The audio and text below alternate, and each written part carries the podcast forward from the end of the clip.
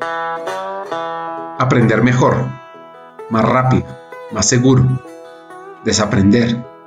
Esta es una de las tres competencias clave para el futuro y es una llave maestra que tienen las áreas de talento humano para desencadenar el potencial del talento en América, el autoaprendizaje y el autodesarrollo. Este especial de Hackers del Talento son conversaciones con expertos en educación e información y con las personas que trabajan en entrenamiento y desarrollo en las empresas.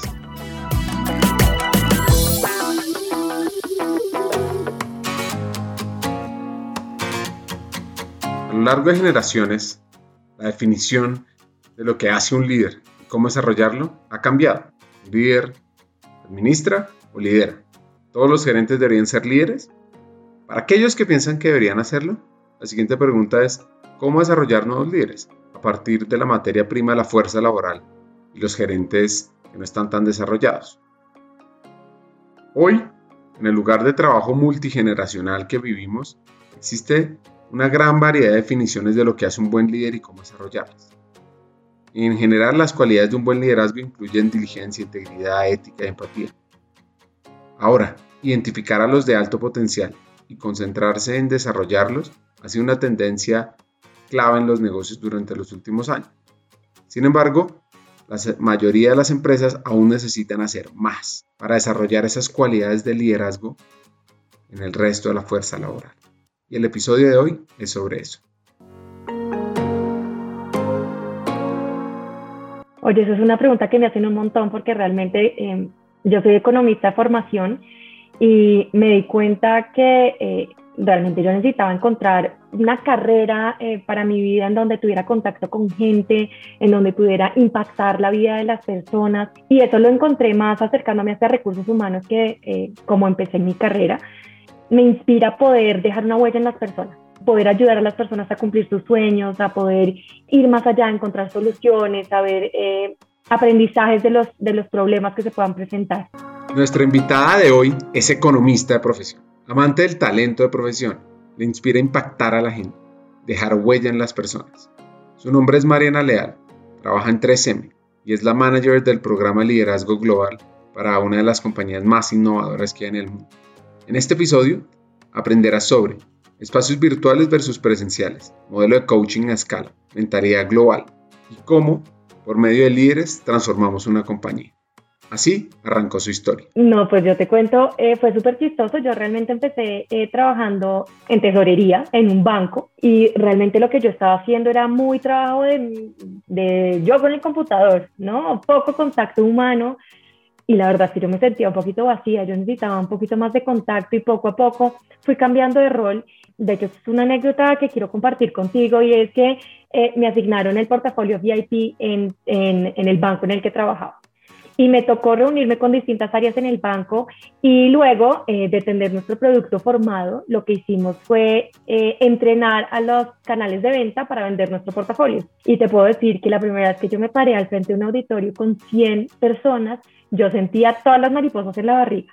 O sea, yo decía, esto es lo que a mí me gusta, sentarme al frente de las personas, pararme eh, eh, y enseñarles algo que yo tengo clarísimo, les voy a ayudar a ellos a hacer mejor su trabajo y fue de los mejores momentos que pude vivir y realmente ahí empezó mi búsqueda por un rol mucho más en contacto con gente y de hecho por eso empecé por, por desarrollo en este banco pero luego ya me fui acercando al resto de los procesos de recursos humanos, cada vez buscando un poquito con curiosidad qué era eso que me hacía mm, ponerme un poquito nerviosa, ¿sabes? Como salir un poco de mi zona de confort y eso eh, es lo que me hace sentir trabajar con gente todos los días, es ver un mundo desde otros ojos todos los días y aprender de personas mm, hasta lo inimaginable.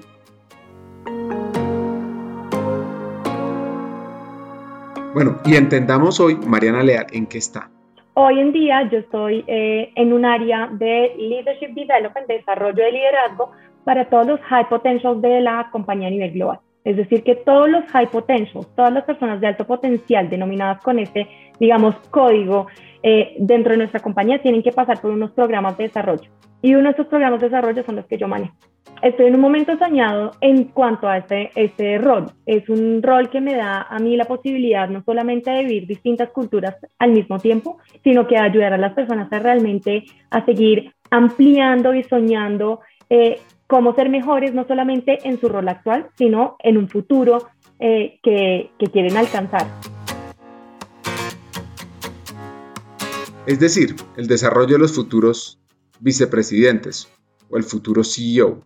Eso depende de ella en 3M. Les cuento un poco de historia de esta compañía. 3M Company, también conocida como Minnesota Mining and Manufacturing Company, nació en 1902 y tiene su sede en St. Paul, Minnesota.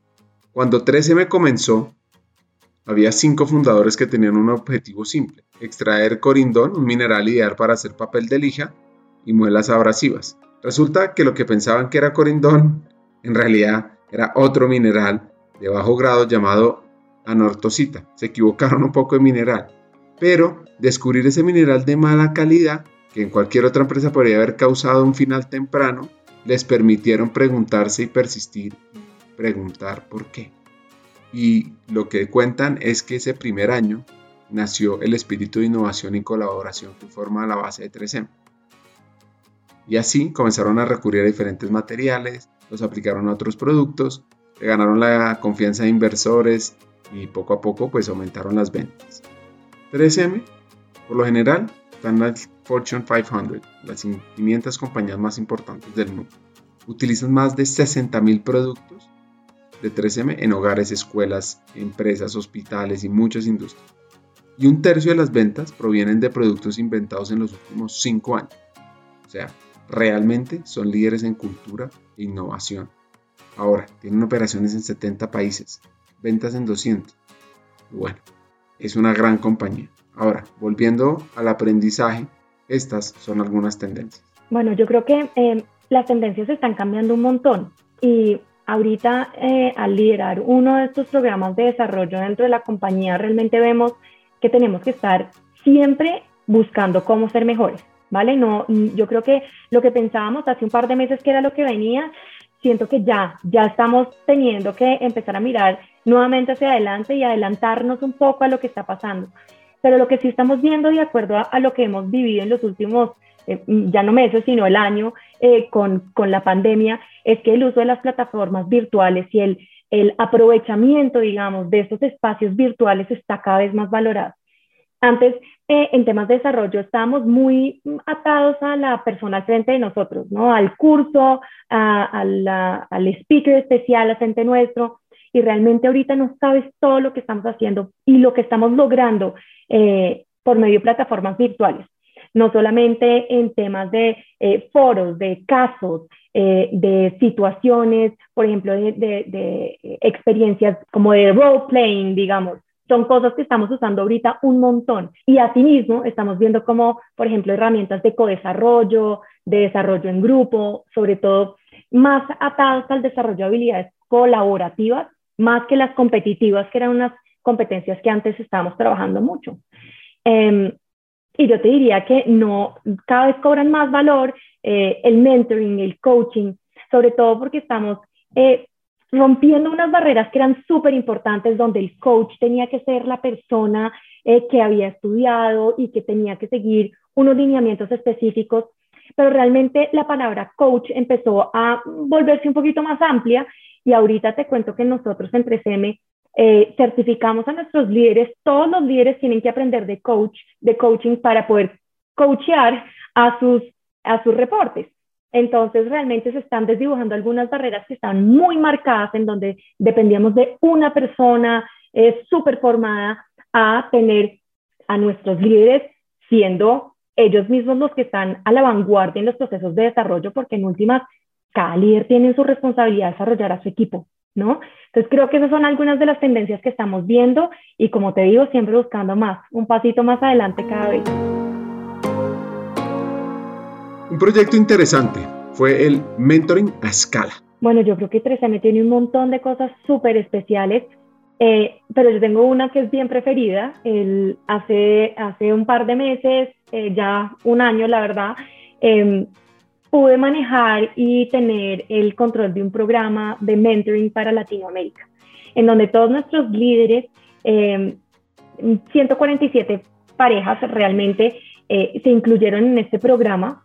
Eh, se incluyeron, y digo incluyeron, pero realmente eh, fue voluntario, pero logramos tener 147 parejas eh, para hacer mentoring, pero no era un mentoring normal, era un mentoring en donde le dijimos a líderes de toda Latinoamérica, hey, ¿quién le gustaría ser mentor de personas un poco más junior con estos temas? tuvimos un montón de líderes que mostraron esa, esa, como ese gusto por desarrollarlo los otros pero lo que hicimos interesante es que los cruzamos entre países. Es decir, normalmente tenemos al, al mentor al lado, ¿no? O al mentor cerca, pero lo que nosotros hicimos fue unir a personas, por ejemplo, de México con Brasil, o de Brasil con Costa Rica, eh, o de Colombia con Perú. Eh, y lo que hicimos fue tratar de abrir no solamente el, el network de todos nuestros líderes, sino que logramos eh, hacerles trabajar distintas habilidades, no solamente a los mentores, sino a los mentís también. Ellos desarrollaron mentalidad global, cómo entender qué está pasando en otras culturas y cómo aprendemos no solamente de la, del expertise técnico, sino de la forma y de la cultura de cómo viven en otros países trabajos similares, ¿no? Eh, la verdad que fue un programa súper interesante, donde no solamente nuestros líderes se sintieron muy retados, porque eh, la verdad es que les hicieron bastantes preguntas eh, y los pusieron eh, incómodos varias veces. Teníamos mails donde me decían, Mariana, estoy en investigación de eso para responderle a mi mentí, cómo hacemos esto, y de verdad que nos pusieron a todos a correr, eh, pero fue un programa súper exitoso donde tuvimos un 96% de satisfacción de los participantes, esto es increíble porque no solamente aprendieron lo que esperaban aprender de cuéntame tu experiencia y yo cojo algunos tips, sino que de verdad se hicieron mejores personas. Abrieron su mente a ver cómo una situación muy coloquial, muy tranquila o, las dificultades también podían ser manejadas de una manera totalmente diferente a un par de horas de avión de distancia. Fue súper interesante. Así que te pregunto, hacker, ¿tienes desarrollados modelos de mentoring en tu compañía? Lo puedes hacer formal o también, como nos cuenta Mariana, informal. Y mira que esto que hagas es súper interesante, eh, Ricardo, porque eh, si bien nosotros tenemos un programa formal de mentoring, esto quiere decir eh, que nosotros como área de desarrollo montamos un programa y escogemos cómo van a ser los parámetros, cada cuánto, entrenamos a las personas en cómo ser un buen mentor, a, las, a los mentís cómo ser un buen mentí, porque de los dos lados la verdad es que se necesita un full compromiso, también nosotros tenemos una, un paralelo que se llama mentoring informal.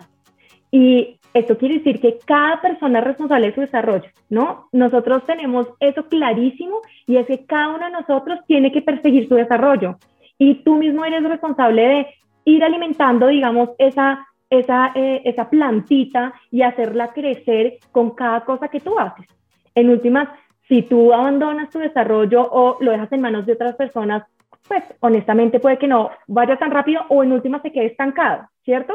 Entonces nosotros siempre animamos a las personas a, hey, no esperes a que el recursos humanos o el área que maneje estos temas en tu compañía te llame a proponerte esto, búscalo. Si tú quieres crecer, busca la forma.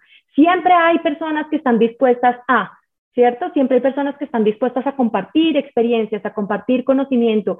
Y en nuestro caso, la verdad es que es súper exitoso. Claro, tenemos unos archivos públicos donde las personas dicen, ok, ¿y esto cómo se hace? ¿Cierto? Entonces tenemos unas guías que les facilitamos, estamos disponibles nosotros los que trabajamos en esto para poder aportarles un poco, eh, pero claro que cada persona puede decir, yo quisiera estar en esta posición algún día, esto es lo que yo me sueño, como te estaba contando que fue mi caso, ¿cómo hago para acercarme allá? ¿Cómo hago para llegar allá? ¿Cómo hago para que esas personas allá me conozcan y sepan que a mí me gusta eso? ¿Sabes? Eh, y eso se llama mentoring informal. Y la verdad es que está en tus manos de un mail de distancia, una llamada, decirle, mira, yo estoy buscando esto en desarrollo, veo que tú tienes experiencia en esto, ¿qué te parece si nos tomamos un café virtual? o si estás cerca, incluso, ¿qué te parece si nos reunimos? Eh, para que de verdad empecemos a meterle un poquito de energía a nuestro tema y a perseguir nuestros sueños y de verdad que si uno quiere algo, lo hace pasar. Banza es una empresa de formación corporativa diferente que trabaja con más de 300 compañías en América Latina, haciendo dos cosas, creando soluciones educativas con tecnología y también formando el talento en las 10 competencias clave para la vida productiva. Encuentra más información en banza.co.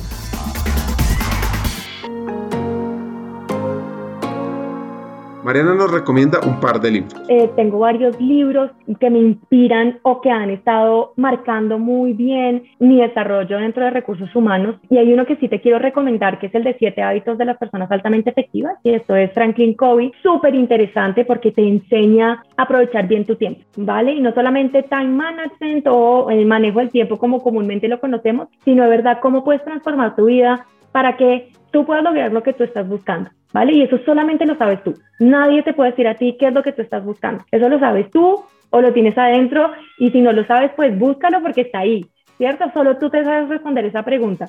Y creo que ese libro es súper interesante para eso, pero yo no lo dejaría solo, ¿sabes? Que a mí también me sirve mucho. Daniel Goleman es un súper autor que está bastante... Eh, digamos que popular en estos días, porque le habla de inteligencia emocional.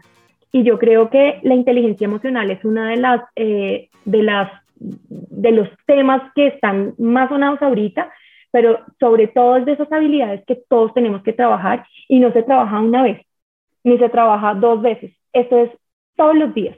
No hay ninguna persona que tenga inteligencia emocional totalmente desarrollada. Básicamente, nuestro carácter está compuesto por nuestros hábitos. Los hábitos son factores poderosos en nuestras vidas dado que son pautas consistentes, a menudo inconscientes, de modo constante y cotidiano expresan nuestro carácter y genera nuestra efectividad o inefectividad. Los siete hábitos de la gente altamente efectiva son el hábito de la proactividad, comenzar con un fin en mente. 3. Poner primero lo primero. 4. Entender primero y ser entendido. Quinto, pensar ganar ganar. Sinergizar, que es el resultado de cultivar la habilidad y la actitud de valorar la diversidad. Y el último, afilar la sierra, que es usar la capacidad que tenemos para renovarnos física, mental y espiritualmente. Volviendo a la historia, entendamos el rol de formación. Mira, por ejemplo, él me recomendó uno súper chévere que se llama eh, The Fearless Organization, que es de cómo las organizaciones tienen un concepto claro que es la eh, psychological safety, la seguridad psicológica, y este es un tema muy interesante que todas las compañías deberían estar tratando. Es un tema en donde nos damos cuenta que lo que nosotros llamábamos chiste, por ejemplo, el de en una reunión decirle a alguien de, uy, no, ya vino este man otra vez a contarnos una idea loca, de dónde saca eh, esta, este man que se fumó para traernos estas ideas, lo que estamos haciendo en últimas es cortarle las alas a otra persona que no tiene esa, por ejemplo, esa personalidad fuerte, decir, si estos son chistes, son comentarios inocentes, le estamos cortando las alas a gente que después dice, yo no me atrevo a decir una idea, ¿qué tal que me digan que esto también está loco o que oso dar mis ideas y se las terminamos contando solamente al amiguito o al compañerito eh, o, o en privado se la contamos al jefe? Eso realmente es que no estamos en un ambiente tan seguro, ¿sabes? Estamos no estamos propiciando un ambiente donde las personas se sienten libres de decir, hey, se me vino esto a la cabeza, por loco que sea, qué tal que la saquemos del estadio. Qué delicia que se valoren nuestras ideas. Qué delicia. Eh, y esto es un libro que habla muy bien de seguridad psicológica, que es un tema súper, súper chévere, que va muy bien y muy de la mano con eh, Growth Mindset, con mentalidad de crecimiento de Carol Dweck. Carol Dweck. Ajá, muy, muy interesante porque realmente, nuevamente, eh, el, tema es querer, el tema es querer y arrancar por algo eh, y nosotros pues tenemos esa, esa, ese punto de partida que poner. Mm, es decir, quiero hacer esto, a esto me voy a dedicar y pues hacerle con toda. Hay un concepto muy poderoso que se llama el efecto Pigmalión. Y acá va el consejo de Mariana, que está muy alineado. Bueno, mm, yo creo que el mejor consejo que a mí me han dado, y de verdad es que me han dado un montón, he sido súper afortunada, yo he tenido unos líderes espectaculares a mi alrededor y gracias a, todo, ese, a todo ese acompañamiento y que crean en uno es espectacular. Eh, pero yo creo que el, em, un consejo que me dieron súper valioso es que uno tiene que partir de la premisa de que todos somos valiosos e inteligentes. Realmente cuando tú entiendes que la gente a tu alrededor, todas las personas son valiosas, todas, así no vayan a tu ritmo, así eh, vengan de otro, eh, de, otro, eh, de otro campo de acción. Todas las personas son valiosas e inteligentes. Eso te hace cambiar a ti tu mente y abrir tu mente a entender que hasta el practicante que acaba de llegar puede darte una idea extraordinaria, porque no viene, digamos, tiene los ojos abiertos, tiene limpia su mente para venir a aportar, donde de pronto uno ya está súper metido en un mismo ritmo de trabajo, en una misma historia. Eh, entonces yo creo que ese es uno de los mejores consejos que me han dado y de verdad lo aplico y siempre lo tengo súper presente. Todos somos valiosos e inteligentes. El siguiente consejo tiene que ver con un libro y la escucha, la importancia de la escucha activa. Este solamente para completarte em, está muy eh, relacionado con un libro que también es espectacular, que aprovecho y te sigo ahí sumando. Eh, se llama Multipliers, Multiplicadores, y es de Liz Wiseman. Es espectacular porque realmente califica, clasifica a los líderes en, en distintos, eh, digamos que tipos, eh, los multiplicadores y los diminishers, que serían como los reductores, un poco traduciéndolo a español, y de verdad que te lo, te lo recomiendo porque es espectacular y uno en su organización realmente quiere tener multiplicadores. Uno mismo tiene que hacer la tarea de evaluarse y hacer ese eh, self-assessment de entender cómo estoy actuando yo, porque muchas veces uno actúa pensando que eh, a pesar de que tiene toda la mejor actitud y toda la mejor intención, la verdad es que a veces como que la embarra un poquito y empieza a ser un medio reductor, un medio diminisher, que se llamaría un diminisher accidental. Ahí te dejo esa cuña para ese libro que a mí me encanta. Y para seguir con el siguiente eh, consejo que yo he dado, eh, yo creo que yo siempre, creo que repito y repito y repito, escucha primero antes de hablar. Eh, a mis líderes creo que les digo un montón eso, porque incluso uno los ve, ¿sabes? Cuando uno él les está tratando de, contar algo o está haciendo preguntas, tú los ves, así no estén hablando, tú los ves respondiendo en su mente. Como, espera, calla tu mente un segundo, hazle pausa a tu mente y concéntrate en lo que yo te estoy diciendo antes de empezar a trabajar en tu respuesta. Es súper importante y es de verdad de tener una escucha efectiva, no solamente porque realmente es valorado el que la persona al frente te vea ahí, sino que de verdad puedes incluso leer entre líneas algo que te estabas perdiendo. Eh, y funciona mucho, la verdad. Mariana Leal, muchas gracias por tantos aprendizajes. Hackeemos el talento, hackeemos el aprendizaje y hagamos que los líderes de formación se empoderen en todas las compañías. Hasta un siguiente episodio.